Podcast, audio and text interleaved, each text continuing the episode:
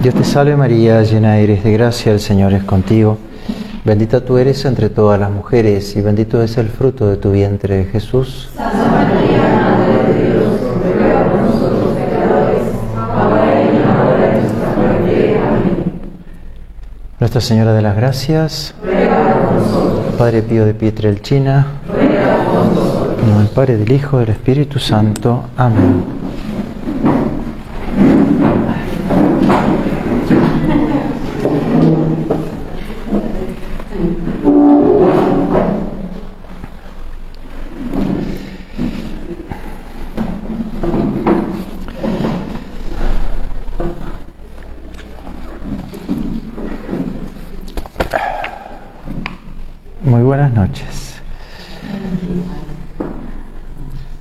Nuestra charla anterior, la del mes pasado, pudimos detenernos a considerar las enseñanzas del Padre Pío sobre qué?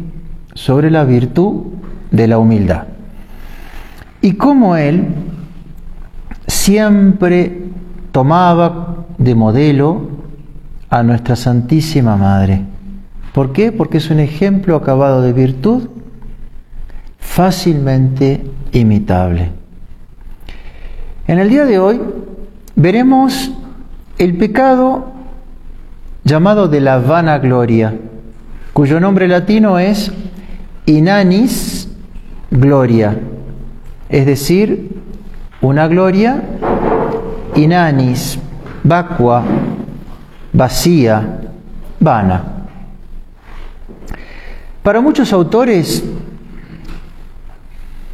esta es la otra cara de la moneda de la humildad, es decir, sería el pecado contrario. Así lo entiende Santo Tomás de Aquino al distinguirla de la soberbia, afirmando que en verdad la soberbia está en la raíz de los siete pecados capitales. Para el Padre Pío, más bien la soberbia sería el pecado contrario a la humildad y la vanagloria el concepto de la quinate. Pero sin detenernos ni darle mayor cabida a esta distinción, seguiremos el pensamiento de nuestro santo capuchino para ver lo que él entiende por la vanagloria, su peligro,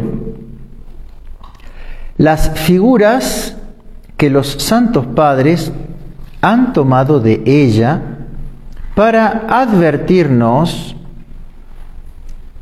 este peligro que encierra, así como los consejos que nuestro santo autor daba a sus dirigidos. ¿Para qué? Para curarse.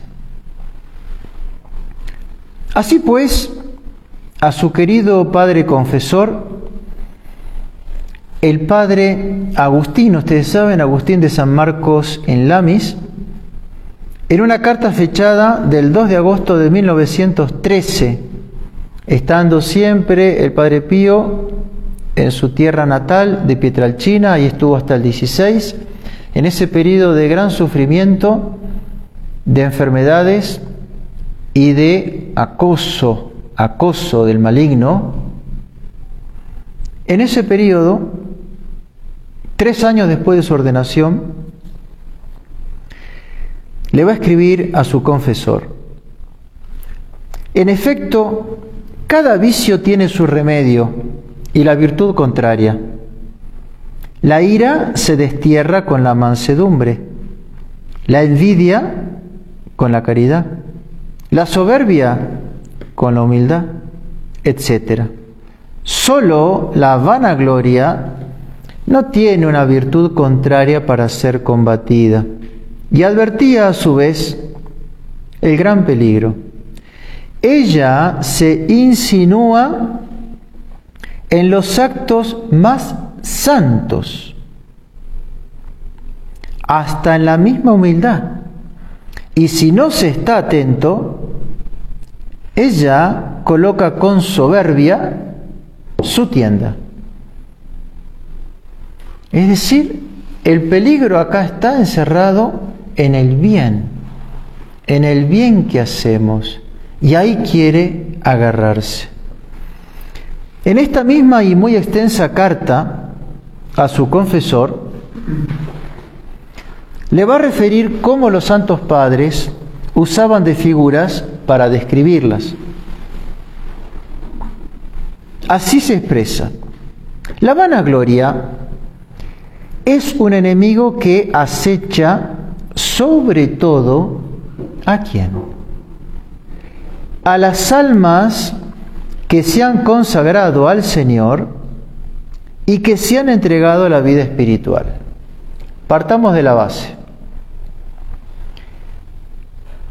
A uno, como se ha entregado a las cosas de Dios, como a ustedes, que quieren crecer en la vida interior, van, vamos a ser los primeros en tener que sufrirla.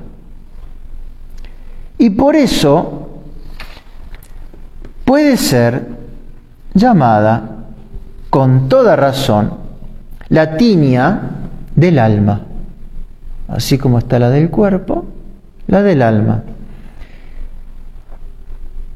La tiña del alma del que tiende a la perfección, es decir, ese como sarpullido, esa erupción cutánea que viene a manchar.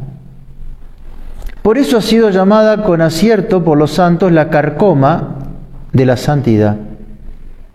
Nuestro Señor, para mostrarnos en qué gran medida la vanagloria es contraria a la perfección, lo hace con aquella reprensión que hizo a los apóstoles, cuando los vio llenos de autocomplacencia, llenos de vanagloria. ¿Cuándo? Cuando los demonios obedecían las órdenes que ellos les daban. Sin embargo, dice el Señor, no os alegréis porque los espíritus os someten, sino porque vuestros nombres estén escritos en el cielo. Y vaya que para someter los espíritus de esta manera, que obedezcan a la voz, implica, wow, una fuerza, una unión a Dios, un poder para poder sujetar a los espíritus angélicos caídos, grandes exorcistas, domino a los demonios, los demonios me huyen, mi voz los asusta, los expulso. Más bien,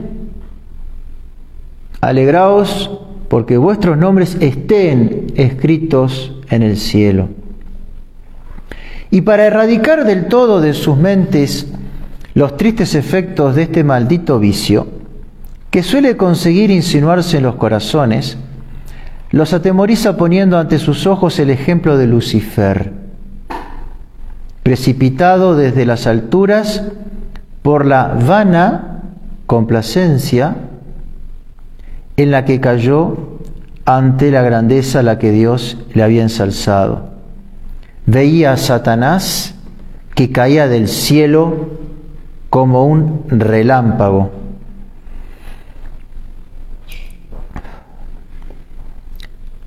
San Juan Crisóstomo, por su parte, hablando de la vanagloria, dice, cuantas más obras realices buscando aplastar la vanagloria, tanto más la estimulas. ¿Y cuál es la causa de esto? Dejemos que nos lo diga el mismo santo doctor, porque todo lo malo proviene del mal. Solo la vanagloria procede del bien. Y por eso no se extingue con el bien, sino que se infla más. Y acaba el Padre Pío a desarrollar esta idea La vanagloria proviene del bien. El demonio, querido Padre, sabe muy bien que un lujurioso, que un ladrón, que un avaro, que un pecador, tienen más motivos para avergonzarse y para sonrojarse que para gloriarse. Y por eso se cuida mucho de tentarlo por este lado. Y les ahorra esta batalla. Pero, pero, no se la ahorra a los buenos, sobre todo al que se esfuerza por tender a la perfección. Todos los otros vicios se yerguen solo en los que se dejan vencer y dominar por ellos. Pero la vanagloria levanta la cabeza precisamente en aquellas personas que la combaten y que la vencen. Se envalentona al asaltar a sus enemigos, sirviéndose de las mismas victorias que han conseguido contra ella. Es un enemigo que no se detiene nunca. No es un enemigo que entra en batalla en todas nuestras obras y que, si no se está vigilante, nos hace sus víctimas.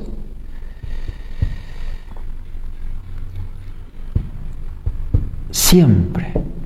En efecto, nosotros, para huir de las adulaciones de los demás, preferimos los ayunos ocultos y secretos a los visibles, el silencio al hablar elocuente, ser despreciados a ser tenidos en cuenta, los desprecios a los honores. Oh Dios mío, también en esto la vanagloria quiere, como suele decirse, meter la nariz acometiéndonos con qué? Con vanas complacencias. Y yo que, mm, qué humilde. Mm. No, yo, uh, yo no hice tal cosa. Y uno empieza a darse cuenta de lo que no hizo, de la virtud que pudo ejercitar, del pecado que se evitó cometer. Y después, qué bien, ¿no? Debo estar creciendo. Uf. Y ahí está. Ahí está. Vencí al demonio, pero enseguida lo vencí. Mm. Qué gran valor. No, yo como ellos. Pero yo. Así es. Tenía mucha razón quién? San Jerónimo, al comparar la vanagloria con qué. ¿Con qué la comparaba? Con la sombra. De hecho, la sombra sigue al cuerpo a todas partes y hasta le mide los pasos. ¿Se aleja el cuerpo? Se aleja también ella. ¿Camina a paso lento? También ella hace lo mismo. ¿Se sienta? Entonces ella también toma la misma posición. Lo mismo hace la vanagloria. Sigue por todos lados a la virtud. En vano intentaría el cuerpo huir de su sombra. Esta siempre y en todas partes le sigue y camina a su lado. Lo mismo le sucede a quien se ha dedicado a la virtud o a la perfección. Cuanto más huye de la vanagloria, más es asaltado por ella. Temamos todos, querido Padre, a este, nuestro gran enemigo. Lo teman todavía más aquellos dos almas elegidas, porque este enemigo tiene un algo de inexpugnable. Así le escribía el Padre Pío a su confesor. Con qué paternidad, pero con qué solidez, con qué seguridad. E inmediatamente pasará a describir los malos espirituales que provoca la vanagloria. Estén siempre alerta. No se dejen a este enemigo tan poderoso entrar en la mente y en el corazón, porque si consigue entrar, deflora las virtudes, corroe la santidad, corrompe todo lo que hay de belleza y de bondad. Traten de pedir continuamente a Dios la gracia de haberse preservados de este vicio pestilente, porque todo don perfecto viene de arriba, del Padre de las Luces. Abran sus corazones a la confianza en Dios. Recuerden siempre que todo lo que hay de bueno en ellas, en ellas es puro regalo de la suma bondad del Espíritu Celestial. Y concluye la carta con una advertencia que le dirige a su Padre Espiritual.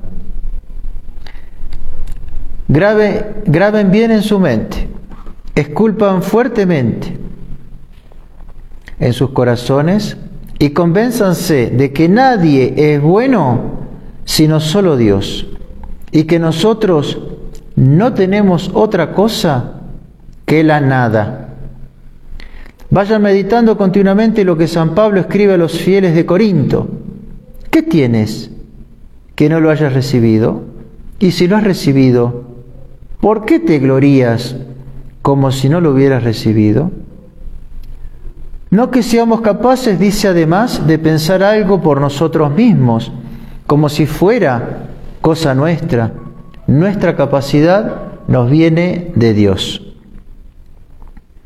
Cuando se sientan tentados de vanagloria, repitan con San Bernardo, ni por ti lo inicié, ni por ti lo dejaré. La gran frase que repetía el Padre Pío, ni por ti lo inicié, ni por ti lo dejaré. Hay que hacer el bien, tenemos que hacerlo. Entonces, ni por ti lo inicié ni lo dejaré. Pero cuando venga la tentación, rectificar el alma a Dios, rectificar la buena intención.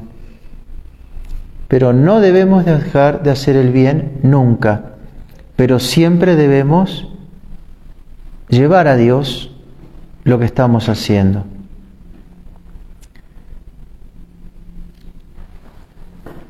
¿No comencé mi viaje por los caminos del Señor? Entonces por ello quiero seguir, por ello continuaré mi marcha. Si el enemigo los asalta por la santidad de la vida que llevan, que le griten a la cara, mi santidad no es fruto de mi espíritu, sino que es fruto del Espíritu de Dios que me santifica.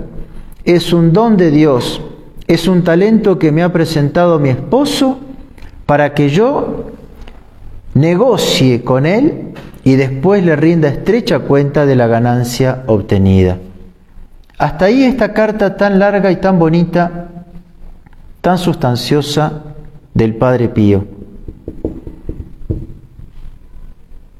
Él siempre tenía fija la idea de que no somos nada y de lo que podemos es una inanis gloria una nada. Así pues vamos a escuchar algunos consejos a sus dirigidas espirituales. A María Gargani, por ejemplo, le dirá, Nuestro Señor te ama, hijita mía, y te ama tiernamente. Y si Él a veces no te hace sentir la dulzura de este amor, lo hace para llevarte a una humildad mayor y para que te des más cuenta de lo despreciable que eres. Miren las palabras, un confesor, un director espiritual que conoce el alma y que lejos de decirle, esto lo hace para despreciarte Dios, no, no, no, no le hace, no le dice estas cosas para, para quebrarla, para ponerla mal, no, la quiere hacer ayudar para que se dé cuenta de que aún en las consolaciones en la oración y las lágrimas que pude tener vienen de Dios y no vienen de uno. A las hermanas Ventrela les dirá, esta luz de nuestra nada es una gran misericordia de Dios y fue concedida a los más grandes santos, porque pone al alma al abrigo de todo sentimiento de vanidad y de orgullo y aumenta la humildad, que es el fundamento de la verdadera virtud y de la perfección cristiana. A Rafaelina Cherase, su querida hija espiritual, ¿qué le va a decir?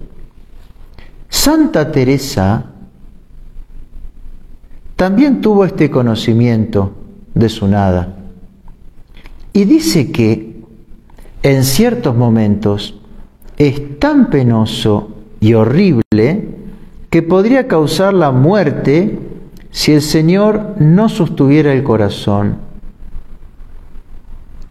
Inquietarnos después de una acción, comenta el Padre Pío, porque no ha salido según la intención pura que se tenía, eso no es humildad. Es signo claro de que el alma no había puesto la perfección de la obra en la ayuda de Dios, sino más bien había confiado demasiado en sus propias fuerzas mi Rafaelina se va a preservar de esta secreta filosofía de Satanás? ¿Ah? Secreta filosofía de Satanás. Desechando sus sugerencias tan pronto como las haya advertido. La gracia vigilante del Señor te libre en todo momento de ser conquistada, incluso levemente por este espíritu maligno. Nunca es de poca importancia para un alma desposada con el Hijo de Dios haber caído incluso en las cosas pequeñas, en las malas artimañas de este temible monstruo. Consejos que daba el Padre Pío, ánimos que podía dar. ¿Y el demonio? ¿Cómo suele tentar? Vamos a ver tres, tres grandes Los pensamientos de superioridad, la gran tentación. ¿Eh? Los pensamientos así. Yo no digo nada. no, pero no. Yo me veo en mi espejo allá y los demás allá. Pero no digo nada y al revés. Pero yo me siento superior. Y puede ser por cosas o cualidades que objetivamente uno tiene más que el otro, pero es ese gustito. Mm. yo, es necesario cultivar con entusiasmo estas dos virtudes, la dulzura con el prójimo y la santa humildad con Dios. Conviene, mi queridísima hija, le escribe a hermanas Campanilli, que te esfuerces por erradicar las, las pretensiones y los pensamientos de superioridad, porque el honor de ningún modo se consigue mejor que despreciándolo, pero aún así inquieta el alma y la lleva a cometer faltas y errores contra la dulzura y la humildad. Contra esto aparte ya escuchamos, ¿qué tienes que no lo hayas recibido? En segundo lugar, el deseo de figurar. Ya no es que me considero mejor, sino ¿eh? el deseo de figurar. Dice el Padre Pío, tienes que cuidarte de tres cosas. La primera no es afín, pero para no cortar el texto la voy a mencionar. La segunda es lo que nos interesa. Y la tercera un complemento. La primera de la que tienes que salvaguardarte es la de litigar, discutir. Si te comportas de otro modo, adiós, paz. Chau, caridad.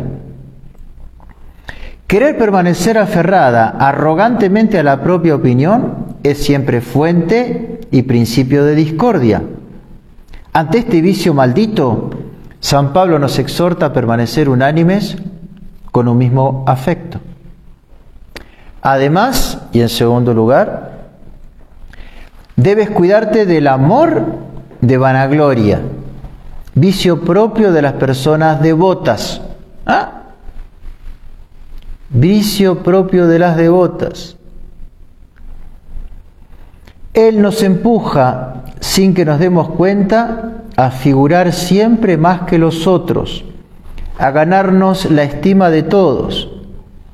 También San Pablo alertó a sus queridos filipenses cuando dijo, nada hagáis por vanagloria.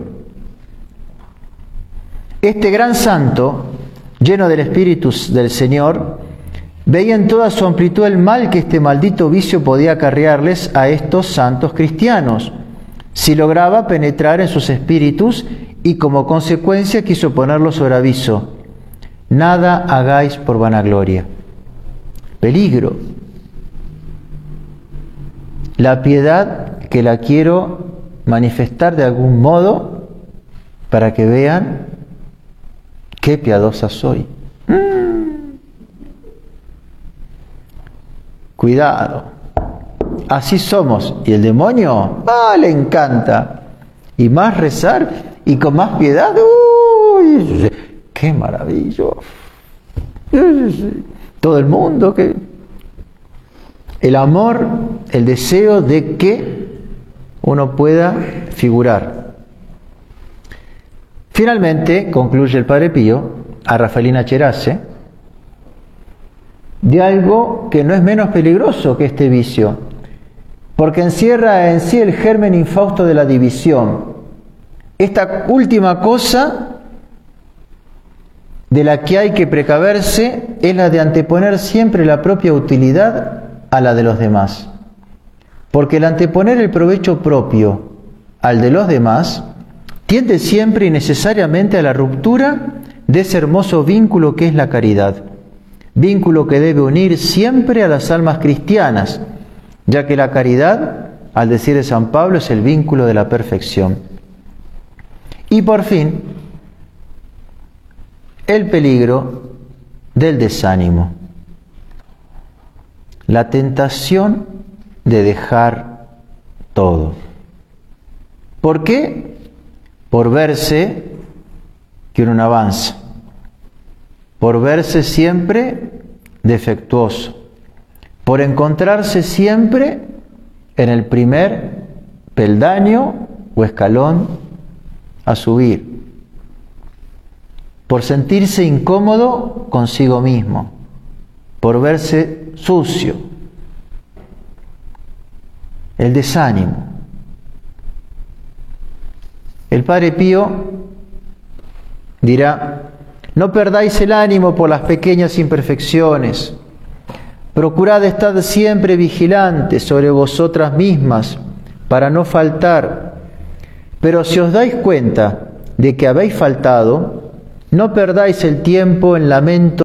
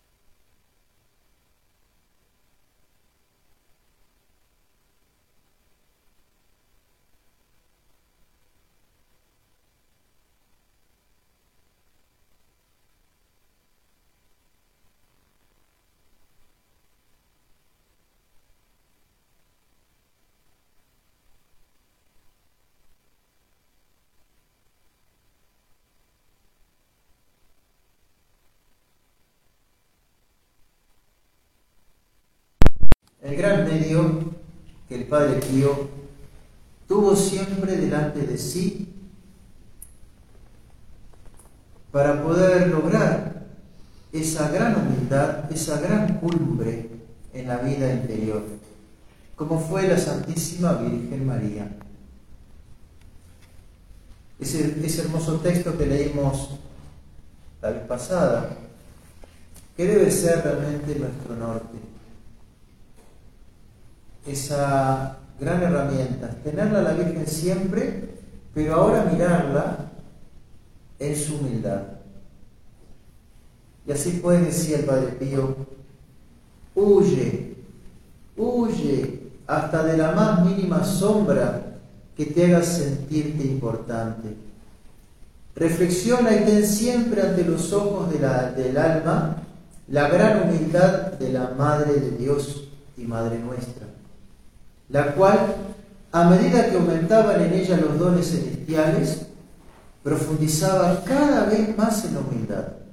Más aumentaban los dones de Dios en ella y ella más aumentaba en la humildad. De modo tal que en el mismo momento en que fue cubierta por la sombra del Espíritu Santo, que la convirtió en la madre del Hijo de Dios, ella pudo cantar, he aquí la esclava del Señor.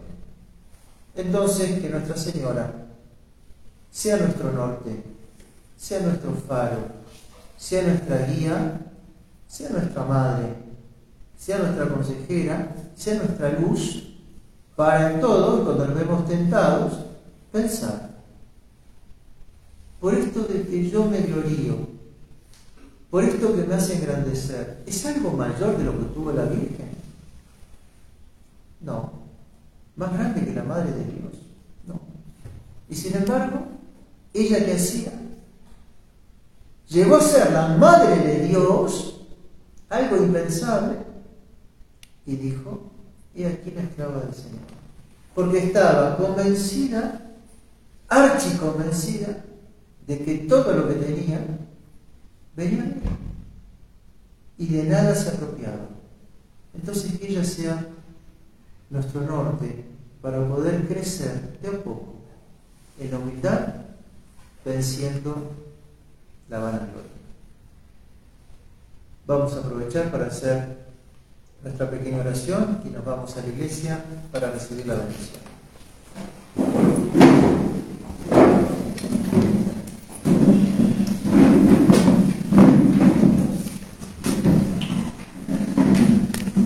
María, llena de gracia, el Señor es contigo. Bendita tú eres entre todas las mujeres y bendito es el fruto de tu